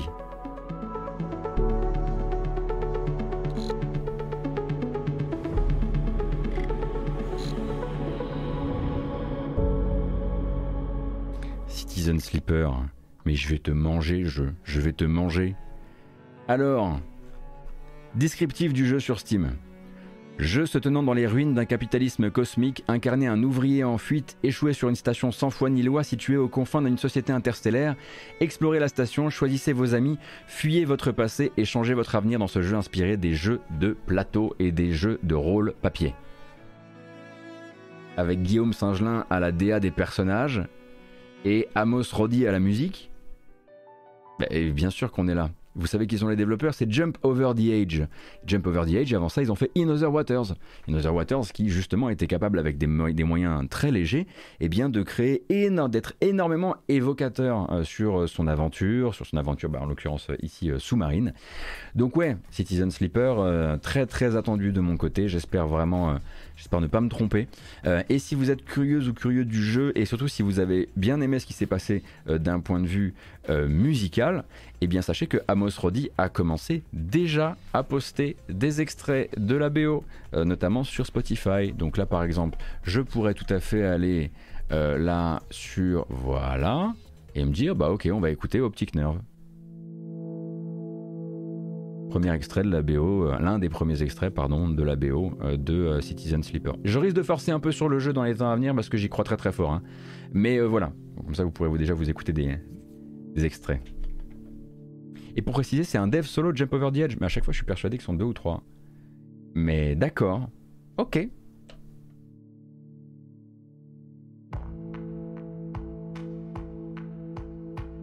Alors, est-ce que la VF est prévue? Bonne question pour Citizen Sleeper et c'est une question qui reviendra pour un autre jeu tout à l'heure. Pour l'instant, l'affiche Steam ne fait pas état d'une version française au lancement. Est-ce qu'on peut s'attendre à une mise à jour de la fiche Steam? Puisque derrière, il y a un éditeur, Fellow Traveler. Alors, est-ce que Fellow Traveler aura euh, injecté le blé suffisant pour euh, faire les localisations qui s'imposent? Je ne sais pas. Euh, si quelqu'un a l'information sur le chat et que c'est une information sûre, elle m'intéresse. Peut-être éventuellement si Guillaume Singelin est dans les parages. mais on va croiser les doigts. Il me semble que la VF de, de In Other Waters était arrivée après la sortie du jeu, non? Merci beaucoup Pesta, merci beaucoup Gizmo, merci beaucoup Butch Cassidy, merci beaucoup Sensen No Sen, ça fait très plaisir pour le soutien. Merci. Donc pas de VF en tout cas à ma connaissance, à moi pour le moment. On reste. Oh là là, c'est merveilleux ça. Merci beaucoup. Euh, on reste sur les jeux qui ont réussi quand même à se faire une petite place au soleil médiatique euh, pour euh, ce, cette première moitié de l'année. Euh, Trek to Yomi, donc jeu notamment inspiré par le cinéma de Kurosawa, mais pas seulement, qui arrive chez Devolver, développé par Flying Wild Hog, les gens qui font d'habitude, qui font la série des Shadow Warriors. Eh bien, il a une date de sortie désormais, ce sera le 5 mai. Si vous êtes curieuse ou curieux du jeu, sachez que plein de personnes, dont moi, sauf que je vous ai pas fait de vidéo, ont eu l'occasion d'essayer le jeu en avance, de faire la première démo de 45 minutes. Donc si vous avez des questions, n'hésitez pas. 一刻の猶予もないぞ森光殿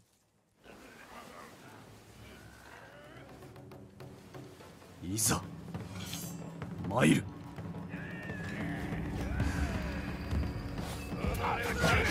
生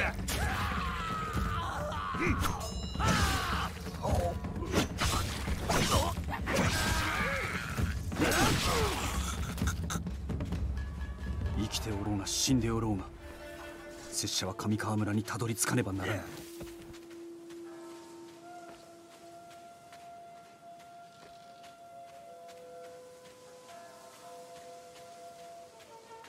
橋は落とされた。ならば Il, est assez, euh, il est assez caisse le héros hein, quand même. En gros, celui-ci, le gameplay, faut bien comprendre que vous êtes face à un vrai jeu d'aventure cinématique, dans le sens où le gameplay, ça va consister à aller euh, vers l'avant, de temps en temps juste prendre un itinéraire bis euh, pour trouver des petits objets qui vont vous permettre de faire, de faire évoluer certaines de vos attaques et arriver en fait voilà dans des zones d'arène comme ça, où les ennemis vont venir se présenter sur deux, enfin sur un seul plan, à votre gauche et à votre droite, et il faudra timer en gros selon leurs attaques, euh, votre parade parfaite, vos attaques, euh, votre combo normal, votre combo haut, votre combo bas, et puis ensuite vont venir s'ajouter la possibilité de lancer des projectiles pour étourdir les ennemis, etc. etc. Mais c'est à regarder comme une sorte de trip cinématique d'un bloc.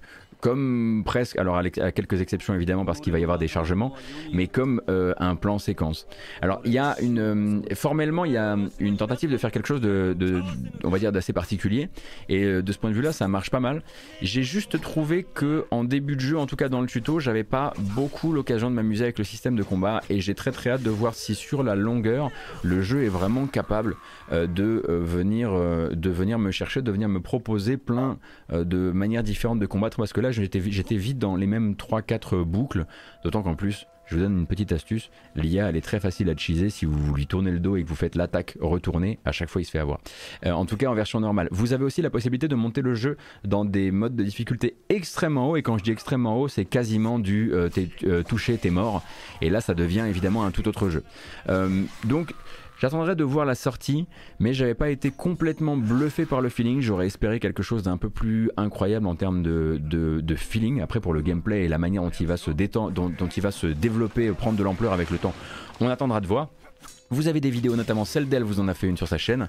Euh, celle d'elle qui a un peu plus justement apprécié euh, son premier contact avec le jeu. Donc, comme je le disais, hein, puisque voilà, plein de gens ont eu l'occasion de- d'essayer le jeu euh, et que vous, si vous êtes curieux ou curieux du jeu, autant que l'année plusieurs avis, ça sert à ça. Donc, Trek to Yomi chez Devolver, ça sortira le 5 mai.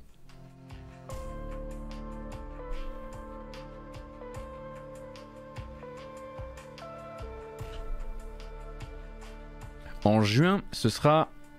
Ah bah. C'est super, super massive. Et non pas Super Giant. Super massive qui sera donc de retour avec The Quarry, vous le savez, hein, euh, un vrai euh, euh, descendant euh, de Until Dawn euh, en mode slasher dans un camp de vacances américain.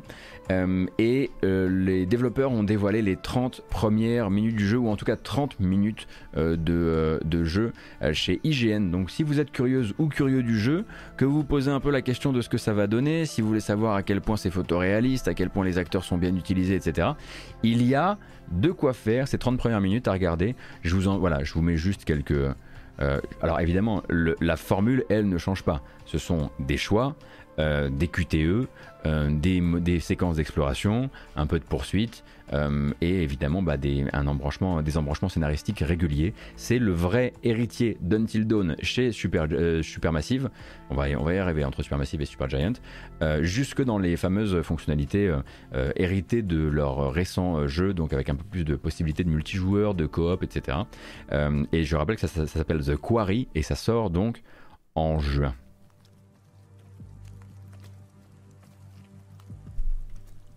Alors le problème c'est que c'est un jeu quand même hyper sombre, donc très difficile à montrer en live. Attendez, on va trouver au moins une, discussion.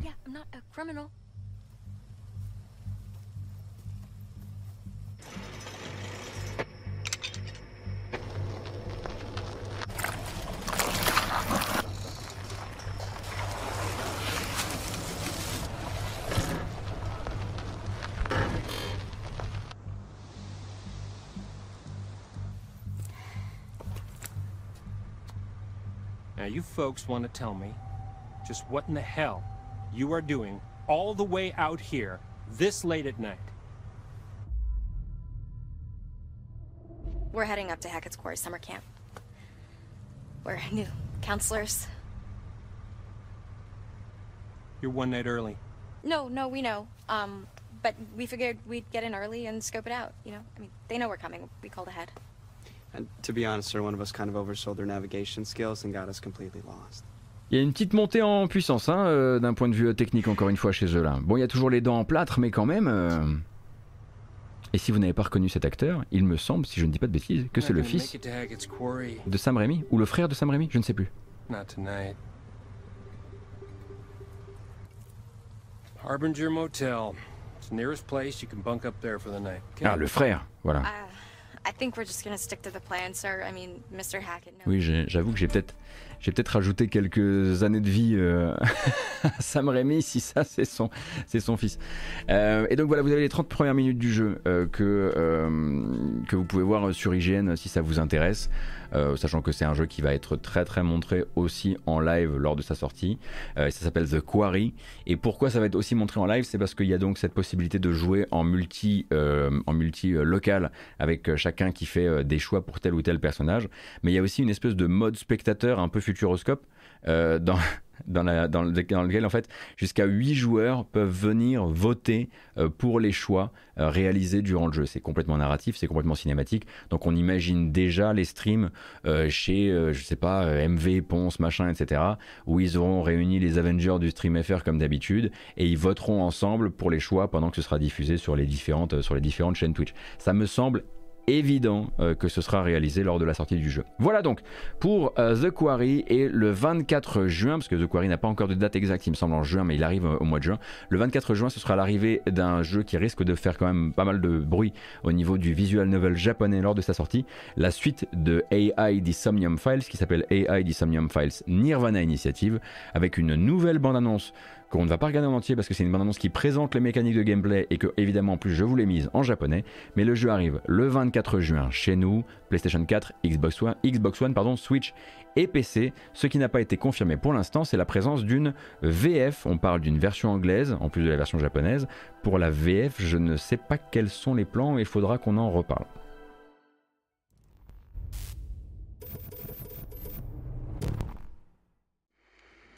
タジオドバイタでフルエジンの右半身が発見された。それから6年経って国立競技場で左半身が。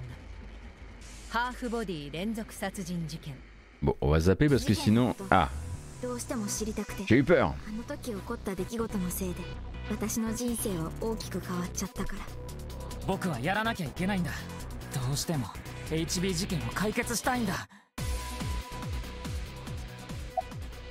まずは衝撃的な事実から伝えよう顔認証から人物を特定フルエジンその聞き方からすると Alors AI Disomnium Files a quand même été euh, vraiment euh, félicité lors de sa sortie. Vous avez notamment un test sur Gamecult qui a été écrit, si je ne m'abuse, par Jarod. C'est vraiment ça a vraiment été érigé comme l'un des représentants, l'un des visual novels japonais à faire absolument ces dernières années. Euh, chez, donc euh, ça, vient évidemment de chez, de chez euh, Spike Chunsoft. Et donc ce nouvel épisode Nirvana Initiative sort le 24 juin chez nous, à la fois sur PC et sur console de salon, mais aussi sur Switch. Et là vous avez cette longue vidéo disponible donc sur YouTube qui présente les différentes mécaniques de gameplay puisque vous allez avoir vraiment du pur visual novel, mais des phases d'enquête et des phases d'exploration, des phases d'exploration en 3D pendant que euh, c'est les moments en fait où vous allez euh, vous infiltrer dans la tête des gens. Voilà. Merci beaucoup pour le raid. Merci beaucoup pour le raid. Yanis Astuce PC, merci et bienvenue. J'espère que vous allez bien.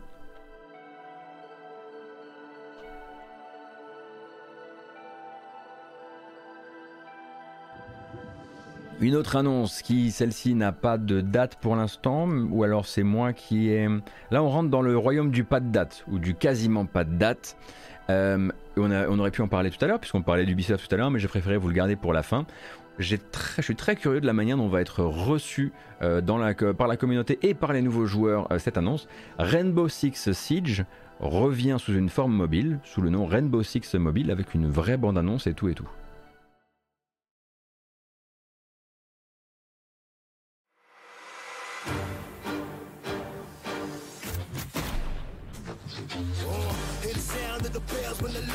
Et allez, la monétisation qui s'en va.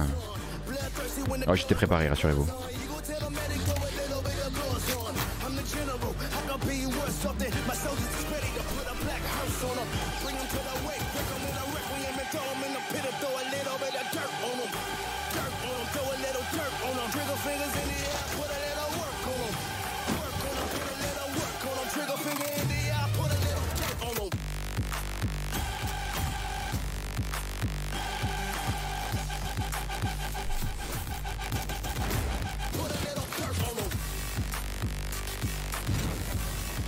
Je pense que c'est un remix qui doit être euh, signé euh, Pipo Mantis. Je ne vois que ça. C'est la seule manière pour que les gens le célèbrent. Sinon, les gens diront ouais, quel massacre et tout. Alors que si Pipo arrive et vous dit j'ai fait un morceau de musique, tout le monde sera là genre oh putain, Pipo il est trop fort. C'est Rainbow Six Siege, mais pour les euh, mobiles, qui est donc annoncé par Ubisoft. Ça a été annoncé hier, c'est officialisé et qui, j'imagine, bah voilà, devrait euh, arriver euh, dans les temps prochains avec certainement un soft launch et des bêtas qui permettront de s'y essayer. D'ailleurs, vous avez la possibilité dès à présent de vous inscrire sur le site officiel de Rainbow Six pour participer à ces bêtas mobiles. Voilà, comme ça, on pourra pas dire que j'en ai pas parlé. Je rappelle donc que Rainbow Six Siege est un carton et une très belle histoire euh, chez Ubisoft et c'était assez logique et assez normal que dans les temps à venir, une version mobile arrive et on verra s'ils arrivent vraiment à s'implanter, hein, puisque euh, pour rappel, voilà, ces jeux-là, certes, ces jeux-là, s'ils sont bien traduits vers le mobile, euh, peuvent avoir de très très belles lignes de vie. J'en veux pour preuve, ne serait-ce que, je ne parle même pas de Fortnite, mais je ne serait-ce que Call of Duty Warzone. Euh, Call of Duty mobile, pardon. Même si. Non. Call of Duty mobile. On va pas dire n'importe quoi. Alors, à côté de ça, deux nouvelles annonces, je le disais, dans le, le, multivers euh, d'un jeu qui s'appelle Hypnos, Hypnospace Outlaw, que vous connaissez probablement comme étant un jeu d'enquête dans un navigateur internet de la fin des années 90. Eh bien, il y a un nouveau jeu dans cette série qui a été annoncé qui a été annoncé hier. Pour l'instant, sans aucune autre euh, information, pas de date de sortie. Ça s'appelle Dream Settler. Et si vous vous souvenez de l'apparence d'Hypnospace Outlaw, vous ne devriez pas être choqué par celui-ci.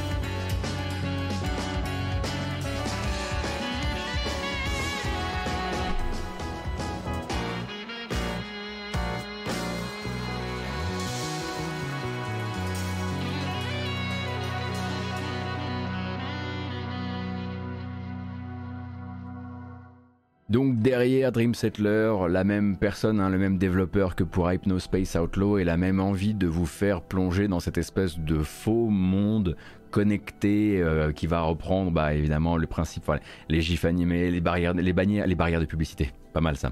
Les bannières de publicité, euh, les vieilles esthétiques du début des années 2000 euh, sur Internet, euh, et tout ça donc dans un jeu, encore une fois, d'enquête. Je vous refais donc le pitch du jeu. Le système Somnius SleepNet est un nouveau moyen très sûr d'accéder au net en dormant.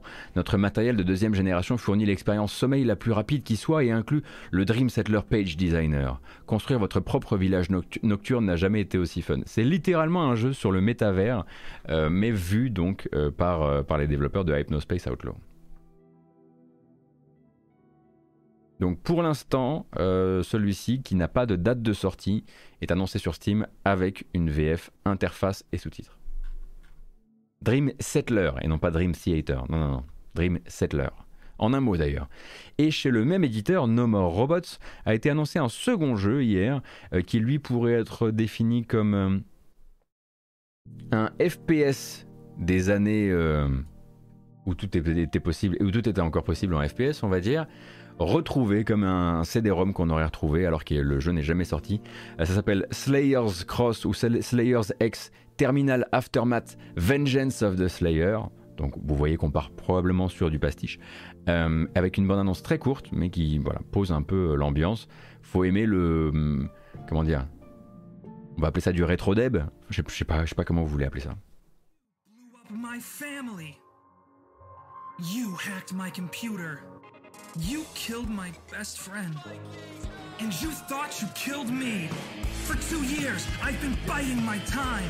Hack blood energy rages through my veins. Hope you're ready, you mother flippin' turd pile. Because I am the X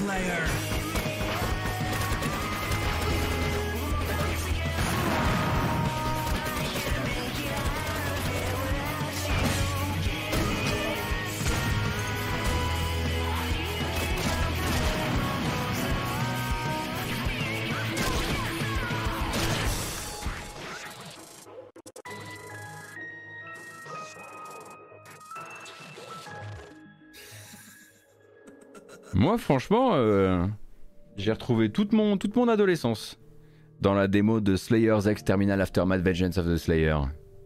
Qui n'a pas de date de sortie pour l'instant, mais qui sortira chez No More Robot. Et si généralement No More Robot euh, fait, fait confiance, c'est qu'il doit y avoir euh, derrière de quoi se marrer. Alors, si c'est véritablement edgy, et edgy bête avec des blagues déplacées ou ce genre de choses, c'est pas chez No More Robot. Donc à mon avis, c'est plus malin que ça.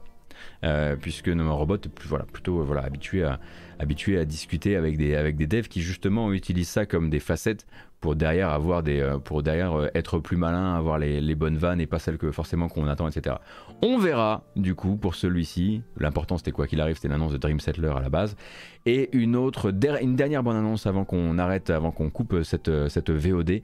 Il s'agit donc de After Image. After Image, un jeu d'action plateforme dont on avait déjà parlé ici. On avait regardé une bande annonce, c'était encore tout flou, c'était encore tout moche. On aurait dit une vidéo faite à base de gifs animés de mauvaise qualité. Maintenant, ça a été amélioré. Ça tombe bien parce qu'After Image est en fait arrivé sur Kickstarter où pour l'instant ça se passe pas trop mal quand même.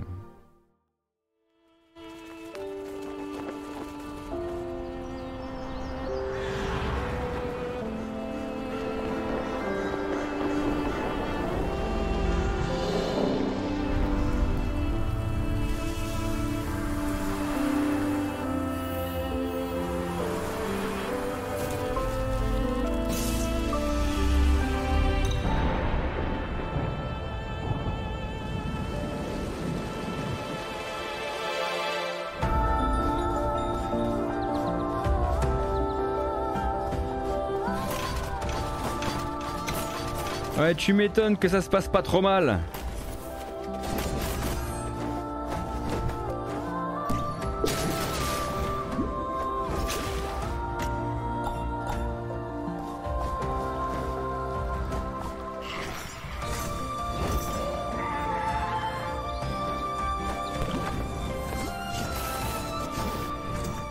Alors After Image, c'est un Metroidvania développé à Shanghai par un studio qui s'appelle Orogon et qui vise une sortie à la fin de l'année 2022 mais qui avait besoin de financer sa fin de prod sur Kickstarter. Chose faite.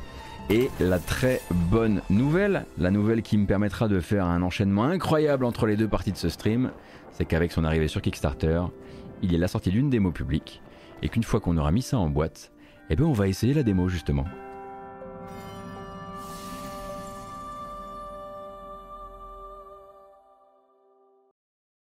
Et toc, je vous ai bien eu.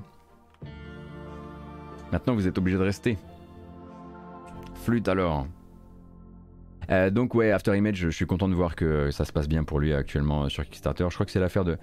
euh, Voyons.